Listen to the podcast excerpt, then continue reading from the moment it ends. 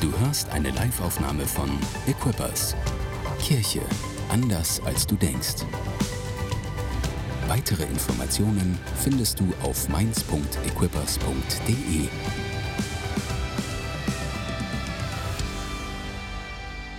Ich habe eine neue Predigtserie mitgebracht. Sie heißt einfach Energie. Das Thema heute Morgen ist einfach Energie. Und vielleicht wirst du an der einen oder anderen Stelle denken, oh, ist das was ganz Neues? Ich will dir sagen, das ist alles alter Kaffee. Das ist alles schon mal, vielleicht hast du es schon mal gehört, vielleicht hast du es auch noch nie gehört. Das kann auch mal sein hin und wieder. Nicht alles, nur weil es alt ist, wissen wir auch oder haben wir erkannt oder in dem Kontext richtig gesehen. Aber ich könnte mir vorstellen, dass an der einen oder anderen Stelle du sagen würdest, wow, das ist ja mal was Neues. Und wenn das der Fall ist, dann nimm doch einfach dein Notizbuch und schreib's auf. Und ich möchte dich außerdem einfach ermutigen, überall alles aufzuschreiben, von dem du denkst, Gott hat gerade zu mir gesprochen. Gott hat gerade zu mir gesprochen, weil so schnell gehen wir nach Hause und sagen, oh Gott hat gesprochen. Und dann zu Hause denken wir, Gott hat gesprochen, Gott hat gesprochen. Was hat er denn eigentlich nochmal gesprochen? Und dann haben wir es vergessen. Aber wenn du es aufgeschrieben hast, dann kannst du nochmal nachlesen und dann weißt du, das hat Gott zu mir gesprochen. Amen. Also mein Tipp, einfach mitschreiben. Das Thema heute ist Energie. Und der Titel der Predigt lautet E ist gleich mc Quadrat. Was auch immer das bedeutet, es bedeutet, so weiß, soweit ich das verstehe, es ist genug Energie da für jeden.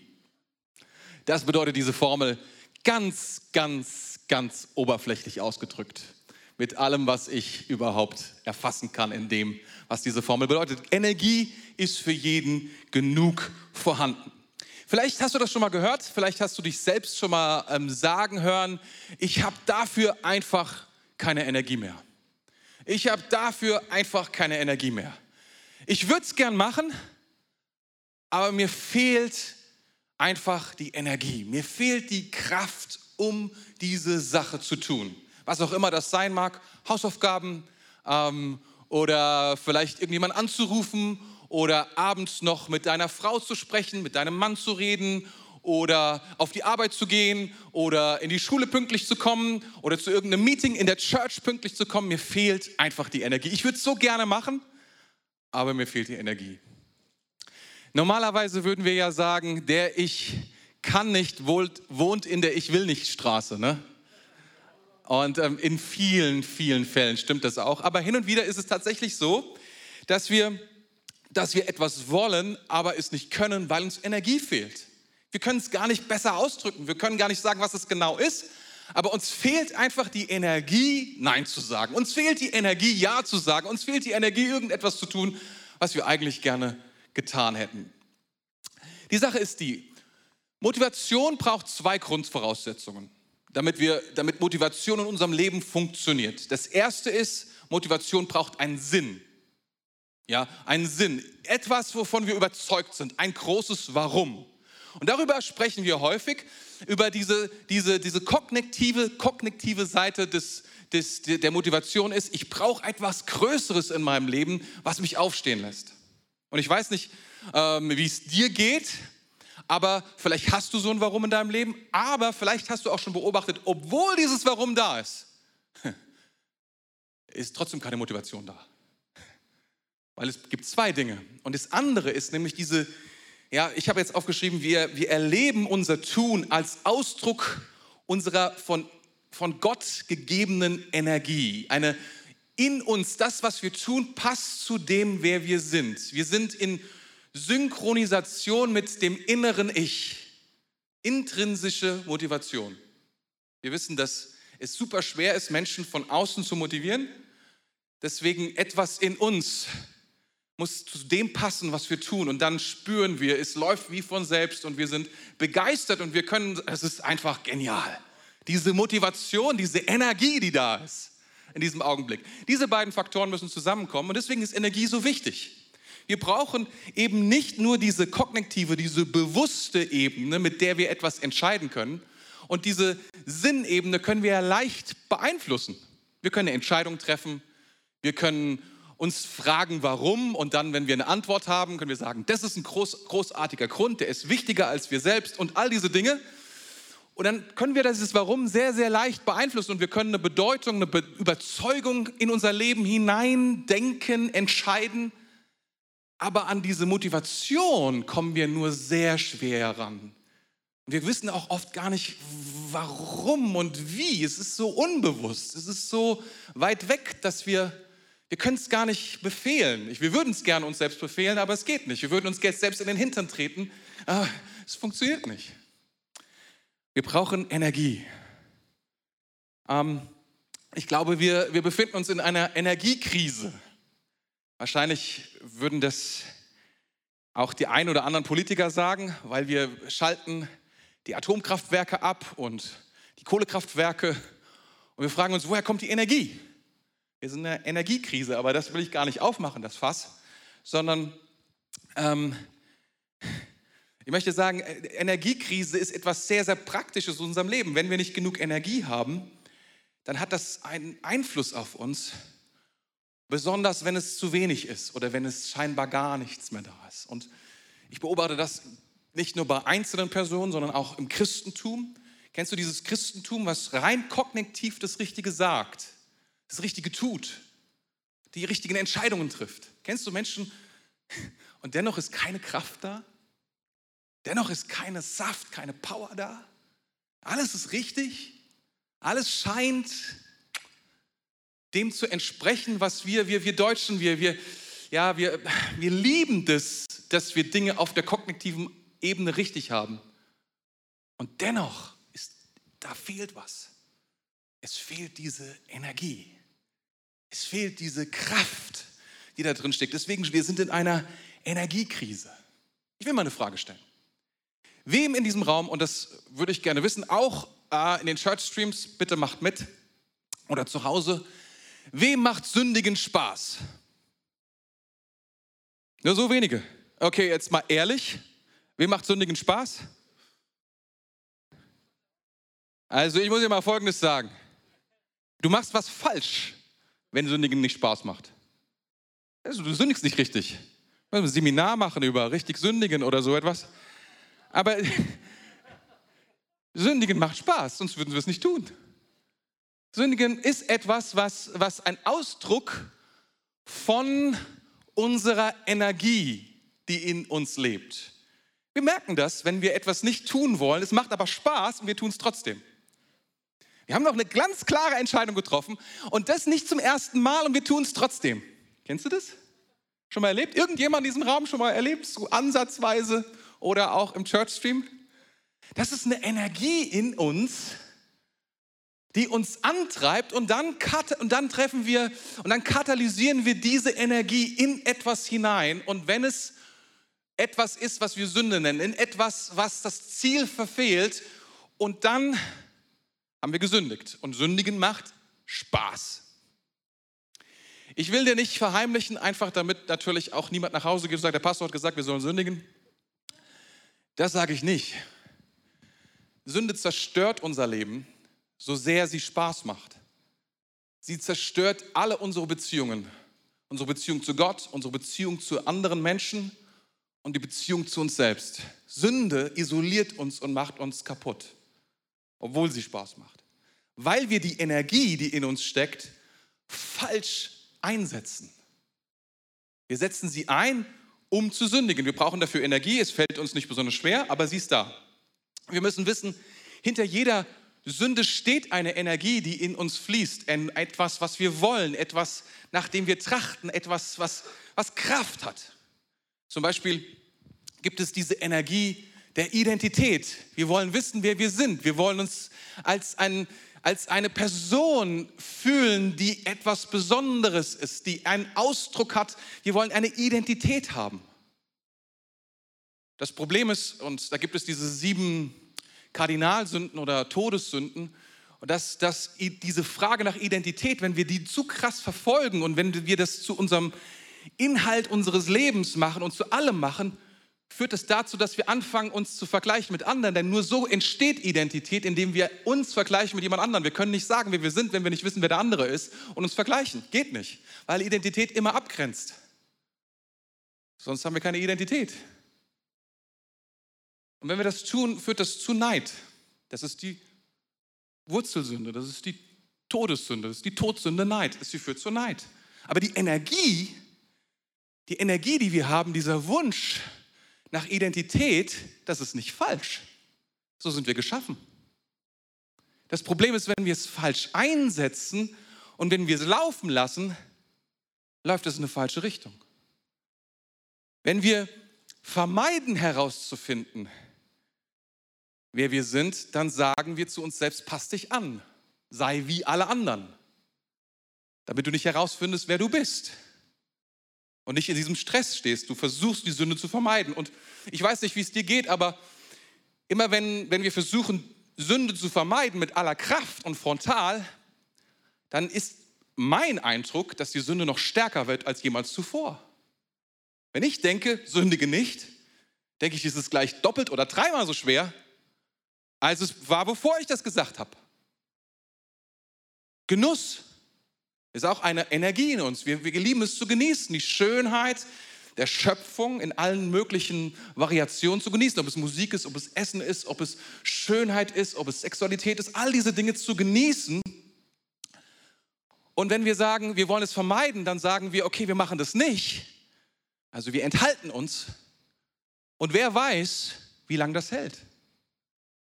Wenn man zum Beispiel für extra eine Zeit lang sich enthält irgendeiner Sache, dann macht man entweder eine Diät oder man fastet. Und du weißt, es braucht Kraft, unglaublich viel Kraft, das zu tun. Und wir sind super stolz auf uns. Super stolz auf uns, auch wieder eine Wurzelsünde, ne? weil wir gedacht haben, wir, wir haben es so lange geschafft, aber schau mal ans Ende einer jeglichen Aktion, die wir versuchen durch Willenskraft aufzuhalten. Am Ende wenn dann wir wieder dürfen oder wenn's, wenn wir nicht mehr können, dann kommt die ganze Kraft, die ganze Energie zu uns zurück und überflutet uns. Wir, könnten, wir können Sünde nicht vermeiden. Wir können Sünde und die Energie der Sünde in unserem Leben nicht aufhalten, indem wir einfach nur unsere Disziplin oder unsere Kraft dagegen stellen. Das wird nicht funktionieren. Das, dafür sind wir nicht stark genug. Es gibt Menschen, die können das lange tun oder der, der, die Energie der Intimität. Dann sagen wir, okay, wir halten uns rein. Wir halten uns ganz davon fern. Aber diese Kraft ist immer noch da. Nur weil wir sagen, wir halten uns rein, ist noch lange nicht das Problem der Energie, die in uns ist und die in uns lebt. Und die gut ist, by the way. Die andere Möglichkeit ist, wir machen Kompromisse. Wir sagen, wir lassen ein bisschen was von dieser Energie in unser Leben rein damit es nicht zu hart ist.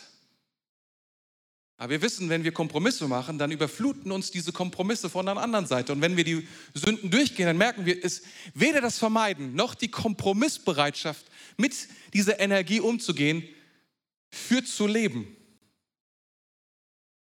sondern immer nur zu Problemen. Das heißt, wir müssen verstehen, wie Energie funktioniert und dass diese Energie in uns lebt und wie wir mit dieser Energie umgehen. Stimmt das? Ich hoffe, ich habe deine Aufmerksamkeit.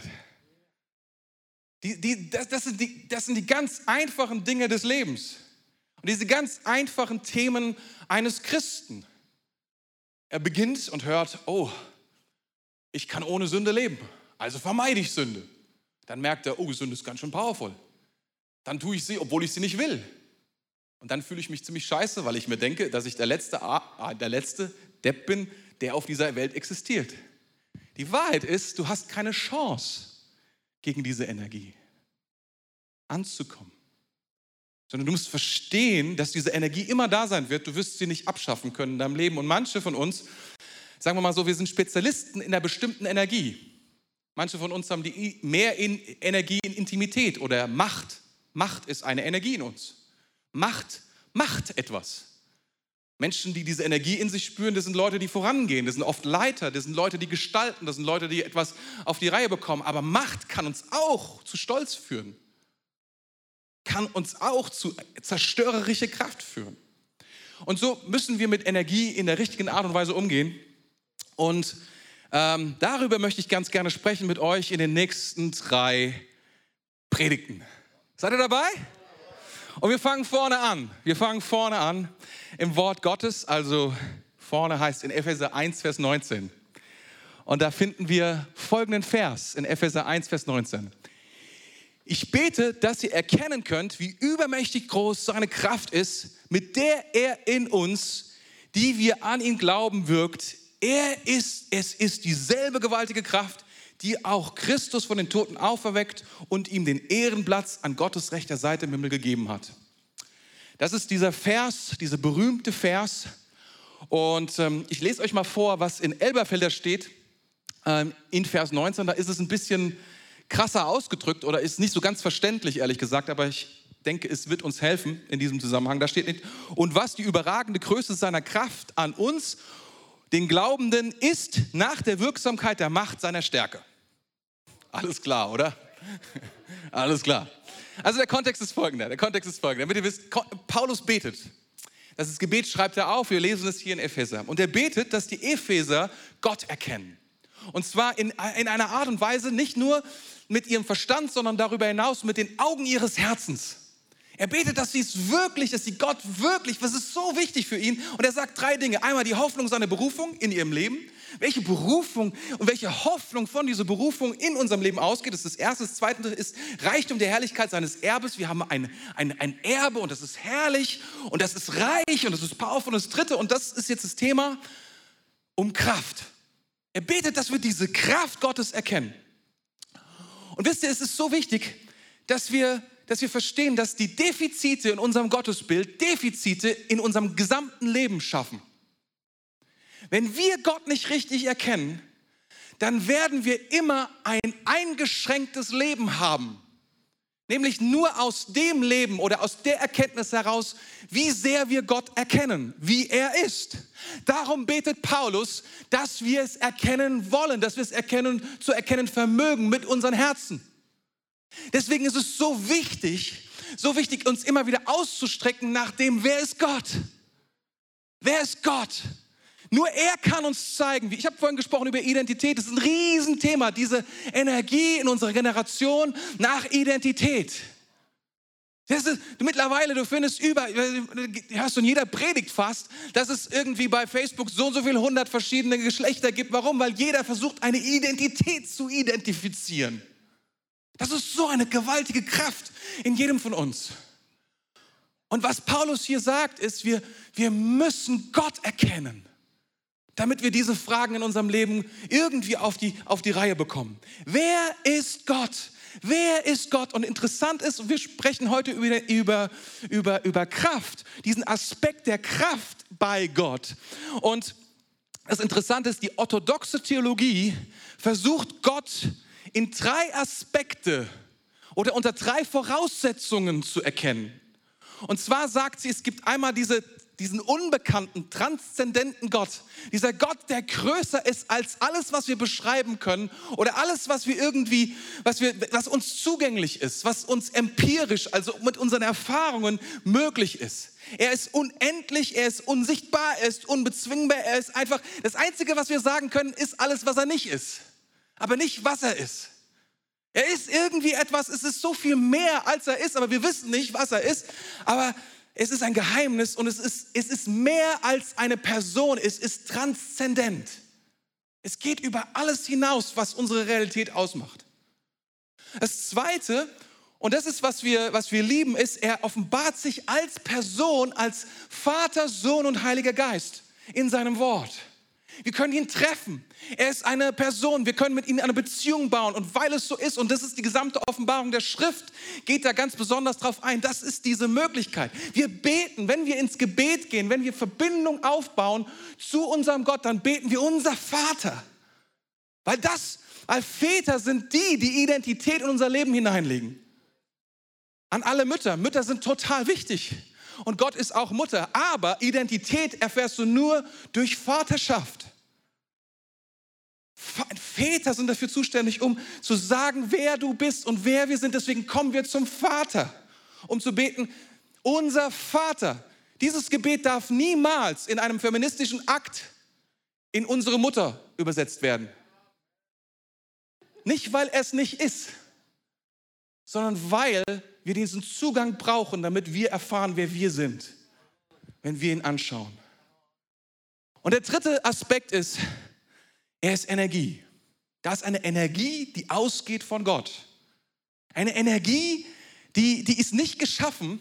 Und das ist das Besondere. Wir müssen das irgendwie versuchen, ich versuche das so ganz, ganz kurz zu machen. Aber wenn, also alles ist geschaffen. Die Schöpfung ist das, was Gott gemacht hat. Und das ist nicht Gott. Alles, was Gott gemacht hat, ist nicht Gott. Und es gibt eine Energie, die hat er nicht gemacht, nämlich die, weil er existiert, weil Gott Gott ist, geht eine Energie von ihm aus. Und diese Energie, wenn wir diese Energie, mit dieser Energie können wir ihn selbst berühren, ohne dass wir selbst unsere Geschöpflichkeit aufgeben oder selbst zu Gott werden. Das ist dieser dritte Aspekt. Und darüber reden wir. Deswegen altes Zeug, orthodoxe Theologie, hier im Haus Gottes, Equippers Rhein-Main. Wir erleben durch diese Energie, durch diesen dritten Aspekt Gott. Weil es diese, diese nicht aufhörende, diese unerschaffte Energie ist, von der wir wissen, dass sie ist.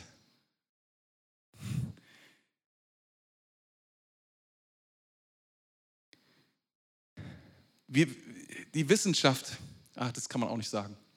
Es gibt Menschen, Atheisten, so, haben ein deterministisches Weltbild. Das heißt, es gibt immer, zu jeder Wirkung gibt es eine Ursache. Und dass du existierst, hat den Grund, dass deine Eltern miteinander geschlafen haben und dass sich eine Eizelle mit einer Samenzelle verbunden hat.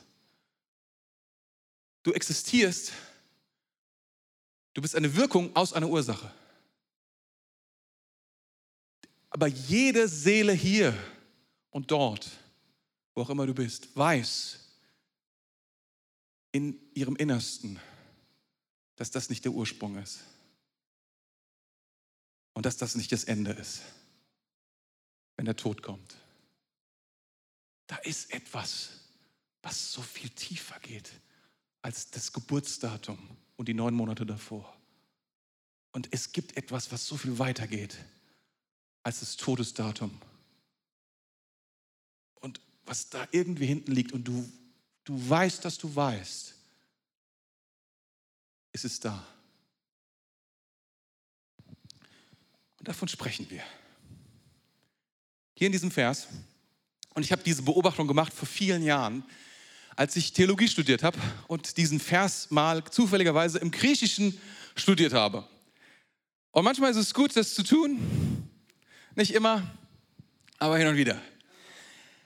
Vers 19, Vers 19, wir sind immer noch bei Vers 19, Preis zum Herrn, oder? Vers 19. Das ist, und was die überragende Größe seiner Kraft an uns, den Glaubenden, ist nach der Wirksamkeit der Macht seiner Stärke. Das ist ein Vers und da wird viermal in irgendeiner Art und Weise über das Thema Kraft, Energie, Macht, Stärke gesprochen. Und das Abgefahrene ist, dass im Griechischen tatsächlich vier unterschiedliche Vokabeln benutzt werden. Und jetzt kannst du sagen, ja, warum? Warum ist es so? Ich meine, wenn du einen Aufsatz schreibst oder wenn ich Aufsätze geschrieben habe, habe ich mich immer bemüht, neue Worte für dieselbe Sache zu finden. Damit nicht jedes Mal meine Lehrerin hingeschrieben hat, Wiederholung oder sowas. Genau, ich habe immer versucht, irgendwie, habe mir einen abgebrochen überlegt, wie könnte man das noch sagen oder was könnte man dazu sagen. Und ich habe gedacht, so lange Zeit habe ich gedacht, was will Paulus hier eigentlich tun? Ich meine, was, was, warum? Kann das mit einem einzigen Wort, kann das auch sagen. Er tut es aber nicht. Ist es, vielleicht, ist es vielleicht ein Stil, Stilmittel? Irgendwie, um etwas so äh, hervorzuheben, die Bedeutung hervorzuheben, rhetorisch irgendwie besonders zu sein. Man kann ja Rhetorik hat ja auch eine Bedeutung. Also Rhetorik, damit zu sagen, es ist so, so wichtig, weil danach, das habe ich euch ja vorgelesen in diesem Neues Leben Übersetzung, es geht ja um diese Kraft der Auferstehung. Also er, er will sozusagen sagen, Kraft, Kraft, Kraft, Kraft, Auferstehung. Und denkst du, ja, okay, das, das wirkt so ein bisschen in mir nach. Ja, das hat Bedeutung.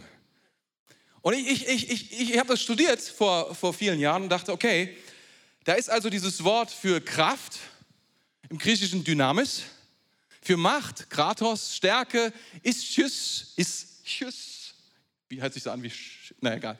Wirksamkeit, und das ist das Interessante, Energeia. Energeia. Vier verschiedene Worte für die Vokabeln, die wir da drin finden, die alle diesen Aspekt aufgreifen. Und wenn du dann reinschaust in griechischen Lexikas, und ich habe wirklich, ich habe wirklich die besten zu Hause, da mache ich keine Kompromisse. Und wenn du da reinschaust, da steht auch jedes Mal was anderes drin. Da ist ein anderer Aspekt von Kraft. Und wir kennen Dyna, Dynamis, Dynamit, Dynamo. Das sind viele Worte, die wir heute noch benutzen und die haben mit Kraft zu tun. Das, sind diese, das ist dieses, dieses Potenzial von Kraft. Wir wissen, dass Dynamo erstmal, wenn er da ist, nichts tut. Aber wenn er Dynamo angetrieben wird, durch was auch immer, dann entsteht Energie. Ne? Dann entsteht Strom. Und bei, bei Dynamit, ne? wir wissen, wenn eine Stange Dynamit hier liegen würde, wir würden alle sagen, wow. Aber solange da kein Feuer dran kommt, alles in Ordnung. Ja, es ist das Potenzial von Kraft. Und Energeia ist etwas anderes. Energeia wird häufig übersetzt als Wirksamkeit. Und das Interessante ist, es gibt keine deutsche und, also doch eine Bibel gibt es, die das einmal als Energie übersetzt. Ansonsten wird es nur als Wirksamkeit, Arbeit, Tun oder sonst was übersetzt. Und ich ja natürlich, meine Frage ist, warum ist das so? Das ist sehr merkwürdig, dass man das so übersetzt. Und weil das so ist, bin ich viele Jahre jetzt auch darauf, das ist schon zehn Jahre her oder so, dass mir das aufgefallen ist und ich bin da nicht näher drauf eingegangen, bis ich dann angefangen habe, irgendwie ein Buch zu lesen, eine, einen Kommentar, wo dran stand, und die übrigens die, die orthodoxe, also die Ostkirche, hat dieses Thema im ersten Jahrtausend, war das ein haupttheologisches Thema, die Energie Gottes. Und ich dachte so, wow, wow. 34 Mal kommt dieses Wort, der Wort Stamm vor, in zehn Normen, drei Adjektiven und 21 Verben. 34 Mal im Neuen Testament, das ist nicht wenig. Das ist eine ganze Menge. Das Wort Energeia, also dieser Wortstamm, wurde von Aristoteles eingeführt. Aristoteles, das war der Knilch, der 400 Jahre vor Christus gelebt hat und den man heute Philosoph nennen würde oder auch Wissenschaftler oder so etwas. Und er hat es eingeführt als ein Gegenbegriff tatsächlich zu Dynamis, weil er gesagt, okay, Dynamis ist das Potenzial, aber ich will einen Begriff haben, der ausdrückt, wenn es, wenn es quasi passiert, wenn es, wenn es geschieht. Und er hat diesen Gegenbegriff eingeführt und der, dieser Begriff wird dann jetzt im Neuen Testament benutzt. Interessant. Und dann ist dieser Begriff aus der Mode geraten. Das ist der Grund, warum man lange Zeit darüber nicht gesprochen hat. Auch weil die Westkirche Latein spricht und man hat dann bestimmte Worte oder die Kraftworte oder viele andere Vokabeln auch nicht mehr so eins zu eins übersetzt. Und so sind bestimmte Dinge einfach nicht weiter verfolgt worden. Im 19. Jahrhundert, Anfang des 19. Jahrhunderts, wurde dann dieser Begriff Energie in vielen Sprachen wieder eingeführt, und zwar von den Naturwissenschaftlern. Die haben gesagt, das ist ein super Begriff, darüber müssen wir sprechen, weil der etwas in der Naturwissenschaft klar macht, was uns sonst fehlt. Und ähm, zum Beispiel äh, sagen die Naturwissenschaftler, Energie wird weder erzeugt noch kann sie verbraucht werden. Ich weiß nicht, ob du das wusstest. Energie ist immer da. Energie ist vorhanden und verfügbar für jeden von uns. Man kann Energie zwar verkaufen, vermitteln, teurer machen, billiger machen, verschicken, verwandeln, nutzen, aber was man nicht kann, man weiß eigentlich nicht wirklich, was Energie ist. Selbst Wikipedia weiß es nicht. Ah, ich habe geguckt. Kannst auch nochmal gucken, wenn du willst. Vielleicht steht es irgendwo. Also es beschreibt so drumherum. Ähm, Richard äh, äh, Fein, Fein, Fein, Feynman, Feynman, Feynman, genau, das ist, das ist der, dieser Quantenphysiker, gell? der ganz berühmte, der hat, glaube ich, einen Nobelpreis auch bekommen und alles. Es ist wichtig zu wissen, dass wir in der heutigen Physik nicht wissen, was Energie ist. Das ist krass, oder? Ich habe gedacht, man, Paul, könnt ihr euch nicht mal ein bisschen mehr anstrengen? Was ist da los? mit euch. Oder Fred Allen Wolf hat gesagt, ich möchte darauf aufmerksam machen, dass es keinen lebenden Physiker gibt, der weiß, was Energie tatsächlich ist. Das ist krass. Es ist natürlich so, dass, dass, dass Energie ein absolut zentrales Ding ist in der Wissenschaft. Es ist, keine Neben, es ist kein Nebenkriegsschauplatz. Ich habe ja diese Formel, wie die Predigt heißt, E ist gleich mc Quadrat. Das war Einstein, der diese Formel entdeckt hat oder sie definiert hat und damit gesagt hat, dass mehr oder weniger so viel Energie da ist wie Masse, dass, es, dass da eine Verbindung besteht, die unendlich ist letztlich. Also ist genug Energie für jeden da. Das bedeutet, man hat herausgefunden, dann in, in, im Laufe dieser Zeit, dass Energie nicht, Energie nicht weniger wird. In einem geschlossenen System verändert sich Energie, aber sie wird nie weniger. Es ist immer die gleiche Energie da. Das Einzige, was passiert, sie wird weniger nutzbar. Das heißt, es gibt diesen Begriff der Entropie. Das bedeutet, eine Energieform wechselt in eine andere Energieform und mit dieser Energieform können wir nicht mehr so viel anfangen. Aber die Energie selbst ist immer noch da. Das kommt zu ganz merkwürdigen Ideen im Universum, nämlich Nummer eins, das gesamte Universum hat immer genauso viel Energie, aber die Entropie nimmt zu. Und zwar läuft darauf hinaus, dass es immer mehr, immer mehr Unordnung oder nicht nutzbare Energie gibt. Das ist sehr merkwürdig. Ich bin nun kein Physiker, sondern ich würde mich eher als Theologen einstellen, aber ich finde es merkwürdig.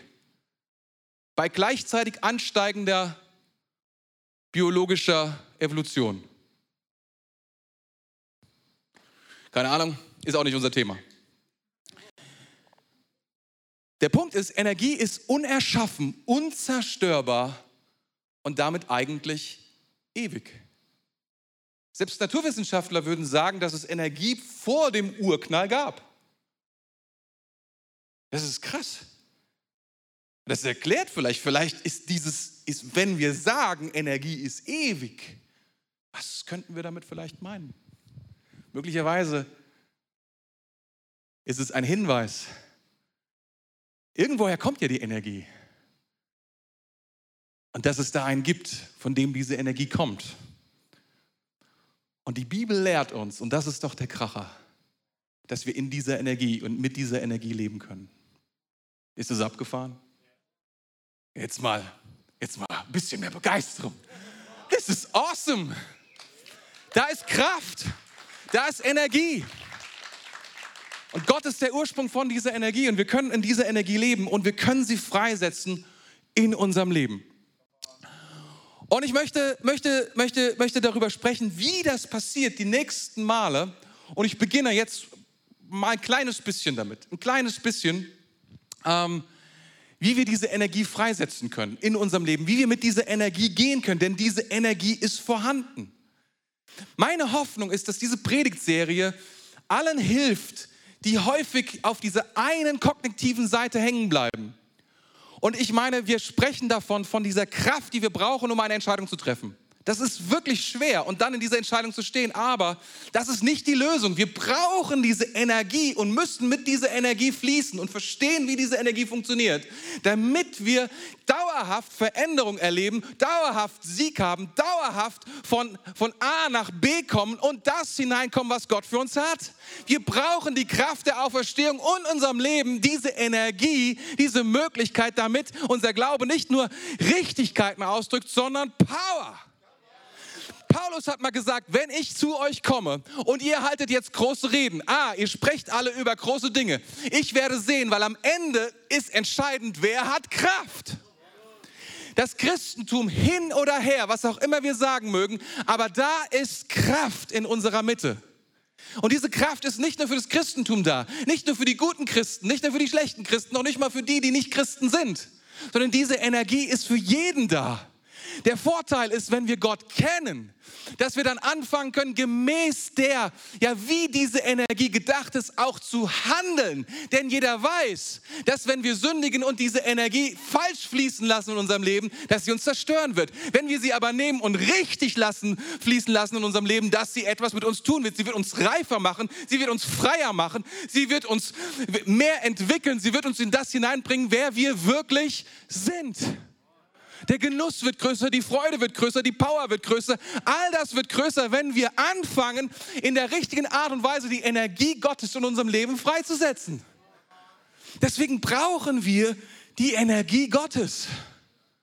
Und natürlich möchte ich sagen, dass Aristoteles noch nicht wusste, was dann im 19. und 20. Jahrhundert Physiker über diese Energie, also dasselbe Wort sagen würden.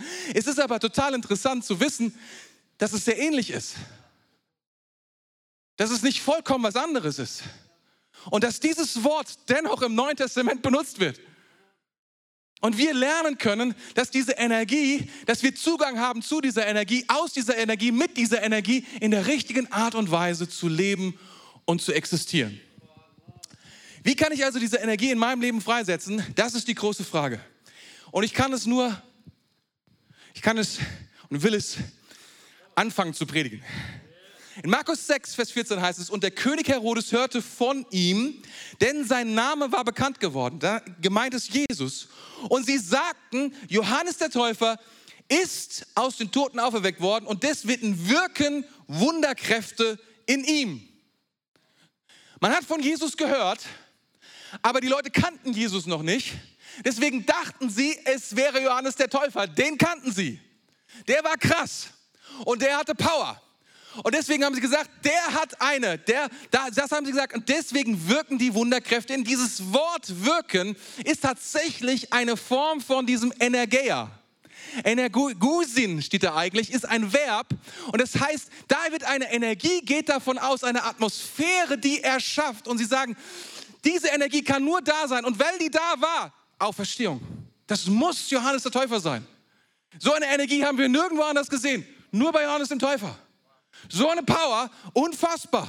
Deswegen finden wir diesen Vers auch immer wieder in Zusammenhang mit Auferstehung, weil es ist eine Kraft, die wir nicht finden auf dieser Welt. Sie ist in der Lage, etwas, was der Entropie unterliegt und nicht mehr reparierbar. Und Tod ist genau das. Aber diese Kraft, wenn die Ewigkeit zurückkommt in Zeit und Raum, und das ist, was unser Gott, wenn das Transzendente, das Immanente trifft, wenn wir zusammenkommen mit diesem Gott, der uns unbekannt ist, aber den wir brauchen, weil unsere Seele weiß und unser Geist, unser Spirit weiß, das ist, was wir benötigen. Das ist, was unsere Seele braucht. Wenn wir damit in Berührung kommen, kann sie alles wieder reparieren. Und das ist das, was sie gesagt haben. Sie haben gesagt, das muss er sein. Wie sonst könnte so Energie in ihm wirken? Es muss die Auferstehungskraft sein. Es muss dieser Mann sein. Und interessant ist, dass dann in diesem Zusammenhang immer eine Geschichte erzählt wird und die möchte ich gerne nächste Woche mit euch durchgehen. Und das ist die Geschichte von der Speisung der 5000. Und die steht in allen Evangelien, weil die so wichtig ist. Und sie lehrt uns, was es bedeutet, die Energie Gottes in unserem Leben freizusetzen. Und sie lehrt uns und zeigt uns, wie wir die Energie Gottes für unser Leben in Anspruch nehmen können, wie wir sie weitergeben können, wie wir sie freisetzen können und wie wir nicht gegen sie, sondern mit ihr zusammen am Start sein können. Ist es powerful? Der wichtigste Punkt heute Morgen ist gemacht. Der wichtigste Punkt heute Mittag ist gemacht. Heute Abend ist gemacht. Da ist eine Energie da ist eine Energie und sie ist für dich da. Und dieser Gott, er, er, möchte gemäß seinem Wort, dass wir diese Energie erkennen in unserem Leben. Dass wir sehen, wie er handelt, wie er fließt. Und dass wir diese Energie in Anspruch nehmen und nicht ohne diese Energie unser Christsein führen. Denn das ist unmöglich vollkommen ausgeschlossen. Ich möchte beten heute, dass, weil diese Energie ist nichts unmöglich. Sie, sie kommt aus, der, aus, aus einer Dimension, die wir nicht kennen. Aber wir wissen, in dieser Dimension ist nichts zerstört. Diese Dimension, in der wir uns befinden, in der alles mit dem Tod endet, bricht diese Dimension hinein. Und sie ist sie ist, sie wurde bewiesen, sie wurde vorgeführt durch den Sohn Jesus Christus. Der starb am Kreuz, der zerstört wurde am Kreuz, aber auferstanden ist von den Toten.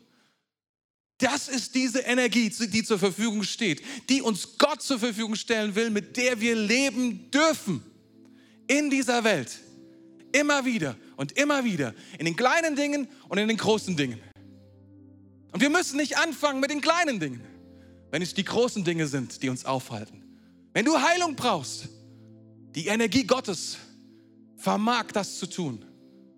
Der Energie Gottes ist es nicht unmöglich, im Gegenteil. Wenn du Wiederherstellung brauchst in deinen Finanzen, Gott will es tun. Wenn du zerstört bist in deinem Herzen, Gott kann es tun.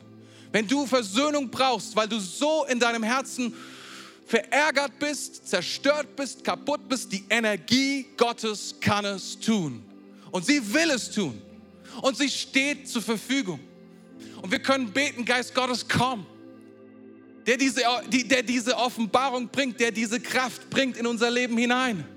Wir wollen kühn heute uns ausstrecken und sagen, Gott, dir ist alles möglich. Wir glauben an diesen Gott, der diese Energie hat und der uns in Verbindung bringen will damit. Wir wollen lernen, uns darin zu bewegen und damit zu gehen. Danke fürs Zuhören. Weitere Informationen findest du auf mainz.equippers.de.